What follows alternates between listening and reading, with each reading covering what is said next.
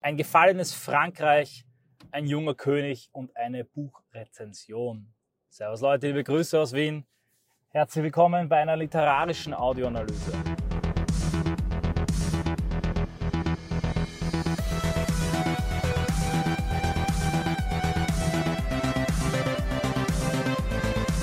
Ich habe wieder mir erlaubt zu lesen wirklich zu lesen, einen Roman, eine Geschichte zu lesen. Sonst lese ich ja nur Fachbücher, sei es über Marketing, Grafikbearbeitung, über Non-Violent Action und ansonsten über Philosophie und Politik und politische Philosophie.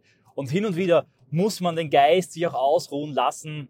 Götz Kubitschek sagte ja, Zitat, ich kann es nicht ganz wiederbringen im Gespräch unlängst zu mir, dass der Roman gerade aufgrund seiner Unschärfe und seiner literarischen Form die Dinge klarer sehen kann als ein Fachbuch ja, hin und wieder muss man sich auch einen Roman gönnen und oft lese ich gerne Romane wieder, weil ich sie dann anders erfahre, weil ich ein anderer Mensch bin als der, der ihn vor langer Zeit gelesen hat. Und so tat ich es mit dem schönen Buch von Jean Raspail, Sire. Sir, Sire, wie auch immer man es aussprechen mag. Es geht um den äh, vielfach ausgezeichneten 1992 erschienenen Roman von Jean Raspail. ich möchte ein bisschen auf den Roman eingehen.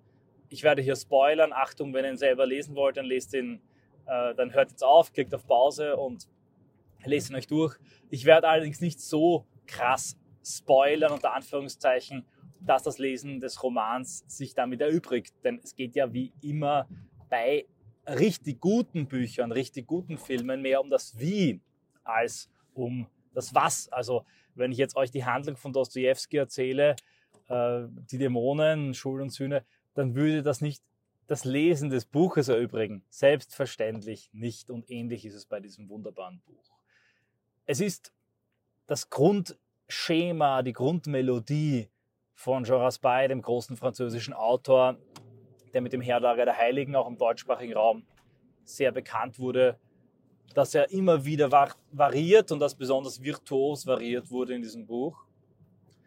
Es geht um eine kleine verlorene Schar, die in einem aussichtslosen Kampf einer verlorenen Welt für eine verlorene Sache idealistisch sich einsetzt. Es geht um, es geht um einen krassen Gegensatz zwischen Typen jungen, reinen, idealistischen Menschen von Anfechtungen und von Versuchungen um Lot abgeschmackte, alternde Zyniker, in denen aber auch noch ein wenig Idealismus und Hoffnung wie ein letzter Funken glimmt und immer die Frage, ob sie aufwachen, ob sie aufstehen, ob ein Szenario des König von Rohans eintritt, das äh, auch Raspail in seinen Büchern wunderbar beschreiben kann.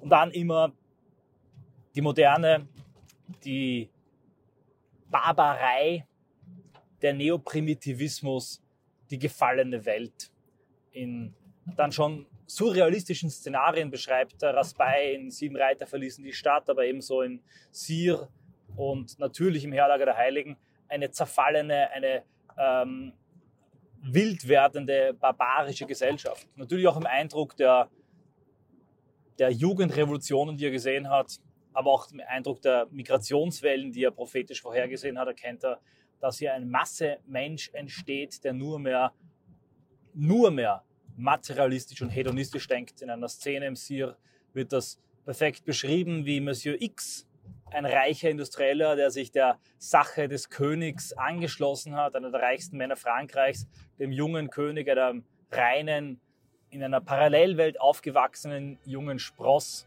der französischen, äh, der französischen Königsfamilie erklärt, was die moderne Welt und was die moderne Gesellschaft ist und was diese Menschen tun und wollen.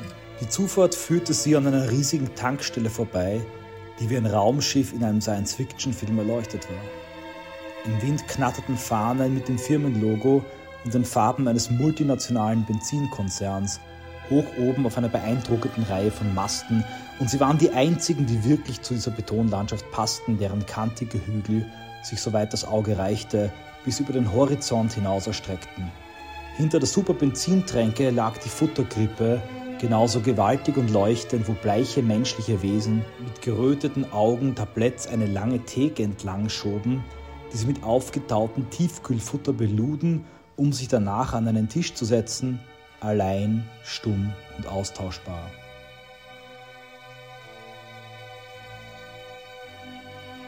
Nein, Monsieur, man kämpft nicht gegen die Masse. Im Gegenteil, man lernt sie für sich zu nutzen. Das ist sogar eine extrem einfache Angelegenheit, wenn man nur einmal vergisst, dass sie eine Summe von Individuen ist, was sie übrigens nicht mehr ist. Es wird nur die Illusion geschürt, dass jeder sich von den anderen unterscheidet und es gibt Leute, die genau daraus ihren Beruf gemacht haben, Illusionen zu schüren. Dafür werden sie sehr hoch bezahlt und sie haben sehr viel Erfolg. Die Masse, das sind in Wirklichkeit 100 Personen. Jeder ist nur der präzise Widerschein von 100.000 von Individuen, die sich wie Klone gleichen. Das klappt ganz gut mit den 100 Personen, die ihnen aus der Hand fressen. Es ist kurz nach Mitternacht, Monsieur. Zu dieser Stunde, wenn die Kinder schlafen und nicht mehr auf ihre Eltern aufpassen, beschmutzen sich in 1.200.000 dieser Wohnungen. Ich weiß das, denn man legt mir jeden Morgen den triumphalen Bericht vor, die Leute ihre Seele vor den Fernsehern. Sie suhlen sich in Bildern, die ihnen die Würde nehmen und die von Schuften in meinen Diensten bestellt, ausgeführt, interpretiert, gefilmt, programmiert, angekündigt und ausgestrahlt werden. Dieselben Bilder im selben Augenblick kollektiv aufgenommen von Millionen Blicken. Die Masse. So wird sie gebrandmarkt wie Vieh, aber alle zugleich. So weit reicht meine Macht, Monsieur. Leider. Ich mag das nicht, was Sie mir sagen, Monsieur, bemerkte Philippe zum zweiten Mal. Und diese Leute beten Sie niemals? Nein, antwortete Monsieur X. Diese Fähigkeit hat sich verloren. Aber worauf hoffen Sie? Durchkommen, ohne unglücklich zu sein.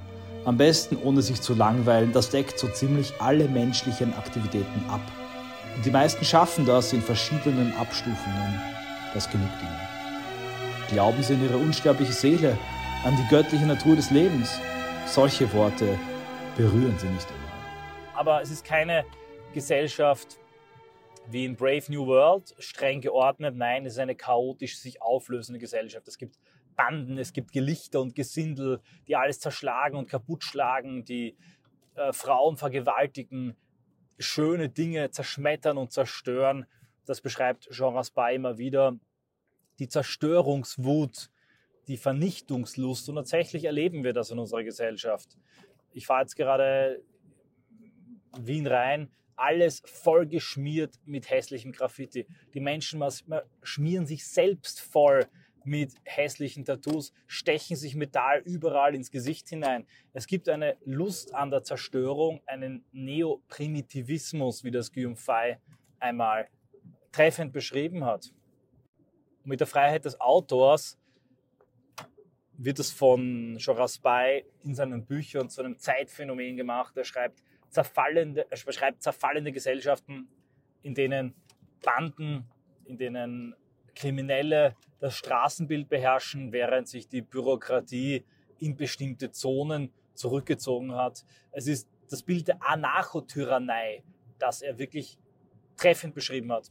Im Sire, in dem Buch, das 1992 erschienen ist, beschreibt er, wie Saint-Denis, also wo die französischen Könige begraben sind und begraben wurden, wie dort alles zusammengebrochen ist, die Orden zusammengebrochen ist, die Kathedrale von Vandalen angegriffen wird, sich niemand mehr dorthin wagen darf. Und ich war selber in Saint-Denis, als ich in Frankreich, in Paris einen Vortrag gehalten habe. Ich erinnere mich gut und ich bin da wirklich aus dem Zug ausgestiegen, mit dem Zug hingefahren, hingefahren ausgestiegen und ich kam mir plötzlich vor, wie in einem Hollywood-Film auf einem Schlachtfeld nach der Schlacht. Es gab so Horden an Afrikanern, Arabern, ein umgestürzter Einkaufswagen, auf dem irgendwie irgendwas gegrillt hat. Und ich bin da wirklich durchgegangen. Mit immer schnellerem Schritt, hatte eine sehr gute Kamera dabei, ich wollte filmen und äh, habe mich dann so ein Café gerettet und dort war so ein Wirt drinnen. Ich glaube, so ein Pied Noir war das oder ein Algero-Franzose, auf jeden Fall assimiliert. Und er hat gemeint, ich soll schleunigst aus der Gegend verschwinden. Es ist nicht gut für Leute wie mich, hier in dieser Gegend noch dazu mit einer teuren Kamera unterwegs zu sein. Und das hat Jean Raspail 1992 vorhergesehen, allerdings nicht in dieser, zumindest im Buch Sir nicht, nicht in dieser ethnischen, islamistischen Dimension. Zurück zum Buch. Im Buch geht es um einen jungen Menschen, einen jungen Mann mit einer Frau, seiner Zwillingsschwester, die sich auf einer Reise befinden einer mystisch aufgeladenen Reise. Es geschieht dann auch im Laufe des Buches ein echtes Wunder, um diesen jungen Mann äh, nach Jahrhunderten des Hiatus und der Pause wieder zum König zu krönen. Und die Königskrönung in Frankreich, mit der hat das eine ganz spezielle Bewandtnis und die beschreibt Raspail wirklich im Detail.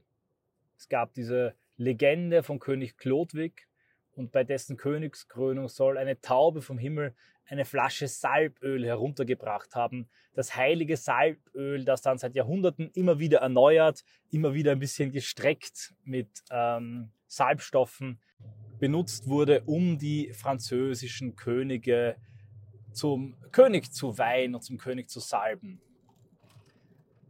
In diesem Buch wird weit ausgeholt und man erfährt dann auch diesen franco-katholischen, diesen gallikanischen Nationalkatholizismus. Man erlebt ihn und versteht ihn besser.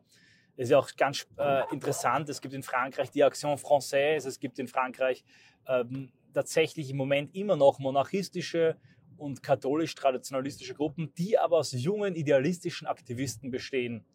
Im deutschsprachigen Raum war das kaum denkbar. Der nationale Widerstand, der nationale Aktivismus war und teilweise ist sehr antiklerikal geprägt, hat auch etwas mit dem, der säkularen Tradition der Religionszerstörung in Ostdeutschland zu tun. Das Heidentum, also eine Art blasses, ähm, eigentlich Plastikheidentum, muss man sagen. Ja, lieber, ich zitiere das T-Shirt vom Drachenlord mit Odin in Valhalla saufen, als Jesus, mit Jesus im Himmel sich langweilen oder beten. Keine Ahnung, ich weiß nicht genau, was, was der Spruch besagt. Im Wesentlichen besteht es aus Saufen von Met, aus Hörnern und Hören von Metalmusik. Aber das hat in Deutschland tatsächlich eine Dominanz gehabt, sehr lange. Es hat sich Gott sei Dank ein bisschen geändert, die letzten fünf bis zehn Jahre über das rechte Lager. In Frankreich dagegen gibt es eine ganz starke äh, nationalkatholische Fraktion im rechten Lager. Das beste Beispiel dafür ist wenn man sich die französische rechte Musik anschaut, den patriotischen Rock, den Rock identitaire, ein Gegenstück zum deutschen Rechtsrock, so gibt es da zahlreiche Bands, die sich auf Kreuzritter, auf Katholizismus, auf Dieu et Roi, also Gott und König beziehen. Das eine, spielt eine ganz große Rolle in der französischen nationalistischen Widerstandsfolklore. Und das kommt unter anderem daher, dass über diese Salbung Chlodwigs über dieses Wunder des heiligen Salböls, aber dann später auch ein Neuart über Johanna von Orléans, eine junge französische Nationalistin, die aber eine heilige Märtyrerin ist in Sicht der Franzosen, diese Auserwähltheit Frankreichs äh, ihren Boden und ihre Wurzeln findet. Jedes europäische Volk und je nationalistischer Europa wurde, desto stärker wurde das, dachte ein bisschen, dass es eine Sonderrolle hat in der christlichen Heilsgeschichte, im äh, christlichen Geschichtsbild, als Verteidiger des Glaubens oder in Frankreich immer als ganz bestimmtes von Gott auserwähltes Volk und Werkzeug. Und in Frankreich baut das auf genau dieser Legende des Salböls.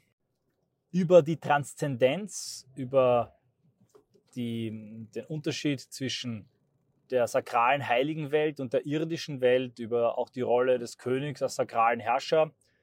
Sehr interessant, wenn man parallel zu Raspai Sire von Julius Evola, die Revolte gegen, moderne, gegen die moderne Welt und seine Aussagen zum König und zum Chakravarti liest, über diese Transzendenz und den König ist diese Idee der Auserwähltheit noch in gewissen Bahnen zu halten und führt nicht zu gegenseitigen Vernichtungskriegen und Chauvinismus, zumindest nicht im radikalen Ausmaß. Mit dem Verlust der Religion aber, mit der Realtranszendenz, wird dann aus diesen ähm, nationalkatholischen Ansätzen, sei es in Deutschland oder Frankreich, die Idee der überlegenen Rasse, der überlegenen Zivilisation und des Anspruchs, ganz Europa französisch oder deutsch zu dominieren. Das kann man aus Raspails Buch auch herauslesen, darum geht es aber ihm überhaupt nicht. Nein, es geht ihm um den Gegensatz zwischen dem Königtum, der Idee einer sakralen Herrschaft, einer religiösen Welt und der modernen Welt, die von blassen bürokratischen Gestalten bevölkert ist. Dabei geht es nicht darum, dass eine geheime monarchistisch-aktivistische Gruppe Frankreich wieder erobert und die Monarchie wieder ausrufen möchte. Nein, es geht nur um diesen sakralen Akt der Salbung des Königs und der Königsweihe, die ganz genau und gestreng und getreu dem Ritualen nach vollzogen werden muss, als einem ritualistischen Widerstandsakt gegen die moderne Welt. Auf einer anderen heidnischen Ebene war natürlich Evolas Gruppe von Ur, wenn ich ihn schon vorher erwähnt habe, und der Versuch, den Geist der römischen Stadt wieder zu erneuern, ein zumindest analog ähnlicher Versuch. Und an einer ganz interessanten Stelle im Buch, die dann sehr ethnopluralistisch anmutet, auch das war ja eine Seite von Jean Raspail, beschreibt er, wie der König, der junge König in einem Moment des Zweifelns und der Versuchung gestärkt wird von Gebeten, von Mönchen auf den Färöerinseln, von ähm, Vatikan, äh, einem jungen Mönch Ulrich von Pickendorf, eine typische Figur aus dem Kosmos von Strasbourg, im St. Athanasius-Haus, aber so vermutet er vielleicht auch von irgendwelchen äh, Bonzen in Tibet oder ähm, Vestalinnen, die in diesem Moment auch dafür beten, dass er die innere Schwäche überwindet und sich für diesen sakralen Akt entscheidet. Was bringt dieser Akt? Wozu führt er? Und was ist die seltsam geheime Botschaft, die von den Unterstützern, von den geheimen Verschwörern, die diese Weihe zustande ähm, kommen lassen wollen? Was ist äh, die geheime Botschaft, die sie immer wieder anderen ins Ohr geflüstert haben, die dann dazu führte, dass sich Kardinäle und äh, Mönche ihrem Willen unterworfen haben? Wenn ihr das wissen wollt, müsst ihr das Buch dazu selber lesen. Interessant ist aber, und das ist ein Aspekt des Buches, der mir beim Lesen sehr klar wurde, beim erneuten Lesen vor allem, die scheinbare Unwirksamkeit des Ideals, die Gleichgültigkeit des Aberglaubens, die Peinlichkeit von einer Idee einer heiligen Salbe und eines äh, rituellen Akts der Königssalbung, das wird ja von Linken in jeder Hinsicht gerne behauptet. Ja, also die Nationalfahnen, das ist ja alles lächerlich, sind ja alles nur Ideen und Erfindungen. Zugleich aber haben sie eine bizarre Faszination mit diesen Kultgegenständen in ihrer Zerstörung, in ihrer Entehrung, in ihrer Entweihung. Das ist das Satanismus-Paradoxon. Einerseits zu sagen, ja, das sind ja alles Erfindungen, das ist alles lächerlicher Aberglaube. Zugleich aber dann Kreuze umzudrehen, schwarze Messen zu feiern, immer und immer wieder, sei es in Filmen wie Exorzist oder äh, ganzen Kosmos des satanischen Rock- und Black Metal Bands, die ähm, das Ornat, die klerischen Funktionen, den Mönch, die Nonne, den Papst, das Kreuz, die Messe in den Dreck zu ziehen und umzukehren. Woher diese Faszination? Besonders deutlich beschreibt das Raspail in einer zweiten Zeitebene, die immer wieder äh, literarisch perfekt, das Buch hat ich umsonst Preise gewonnen, in das Buch eingewoben ist, nämlich die Zeitebene der Französischen Revolution. Am 17. Oktober 1793 zerstörte nämlich ein Gesandter des Nationalkonvents die heilige Ampulle in Reims. Philipp Rühl, ein deutsch-französischer Revolutionär und Aufklärer und Sittenstrolch, wurde extra dorthin geschickt, um vor den Augen eines johlenden Pöbels die Ampulle zu zerstören. Die Zerstörung auch der Königsgräber, das Herausreißen der Leichname und das Hineinschmeißen in eine Grube, wo sie dann langsam zu einem äh, Biobrei verkommen, drastisch und deutlich beschrieben von Jean Raspail. Das beschreibt ebenfalls diese totale Zerstörungswut, die er dann im Frankreich der Zukunft, er schreibt das Buch 1992, die Handlung spielt um das Jahr 2000 herum, ähm, in dem urbanen Gesindel und den urbanen Barbaren wieder auferstehen sieht. Man sieht auch in diesem Frankreich von 1789 bis hin zu 1906 das äh, Gesetz der säkularen Republik, das auch unglaubliche Zerstörungen und Unrecht an der Kirche zur Folge hatte, dass dieser Konflikt nie ganz aufgehört hat und ein bisschen immer noch lebt. Und die Hoffnung von Joras Bay war es letztlich, dass dieses Buch selbst einen Akt darstellt, ein, eine kleine Quelle der Inspiration, die wieder Zauber in das Leben bringt und Leute fasziniert für die Idee einer ganz anderen Welt, einer ganz anderen Form von Herrschaft. Und die, und damit will ich diese kurze Rezension beschließen, ist nur möglich, das kommt im Buch auch klar heraus, wenn es jemanden gibt, der zu dieser Herrschaft würdig ist. 1131 wurde Chlodwig mit dem heiligen Salböl zum König geweiht und viele Könige, gute und schlechte Könige gab es, aber das Königtum an sich, diesen Punkt vertritt Raspai vehement, ist nur denkbar aus einer Kraft heraus, aus einem Königtum, aus Königsgeschlechtern heraus, die auch wirklich zur Herrschaft befähigt und dazu berechtigt und von ihrem Volk geliebt waren und ebenso dieses Volk geliebt hatten. Ansonsten hätte sich diese Königsherrschaft, so vermutet Raspai wohl, keine 50 Jahre gehalten. Raspai will also nicht die Leute unterjochen, sondern er verweist mit diesem Buch auch darauf, dass erst wenn ein, eine Person kommt, die so, so selbstlos ist, so rein ist und so eindeutig einfach König ist, es wieder zu einer Königsweihe und einer anderen Welt und einer anderen Gesellschaft kommen könnte. Und genau diese Figur, dieser junge König, und das schrieb Raspai im Vorwort, existiert nicht. In seinem Vorwort schreibt er, fast alle Personen im Buch sind äh, echten Personen nachempfunden.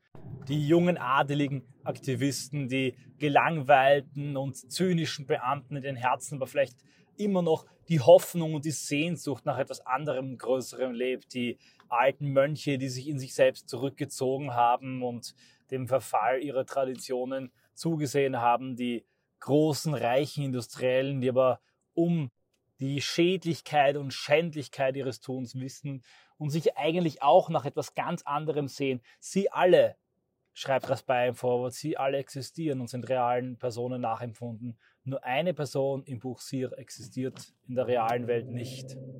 Und das ist der König.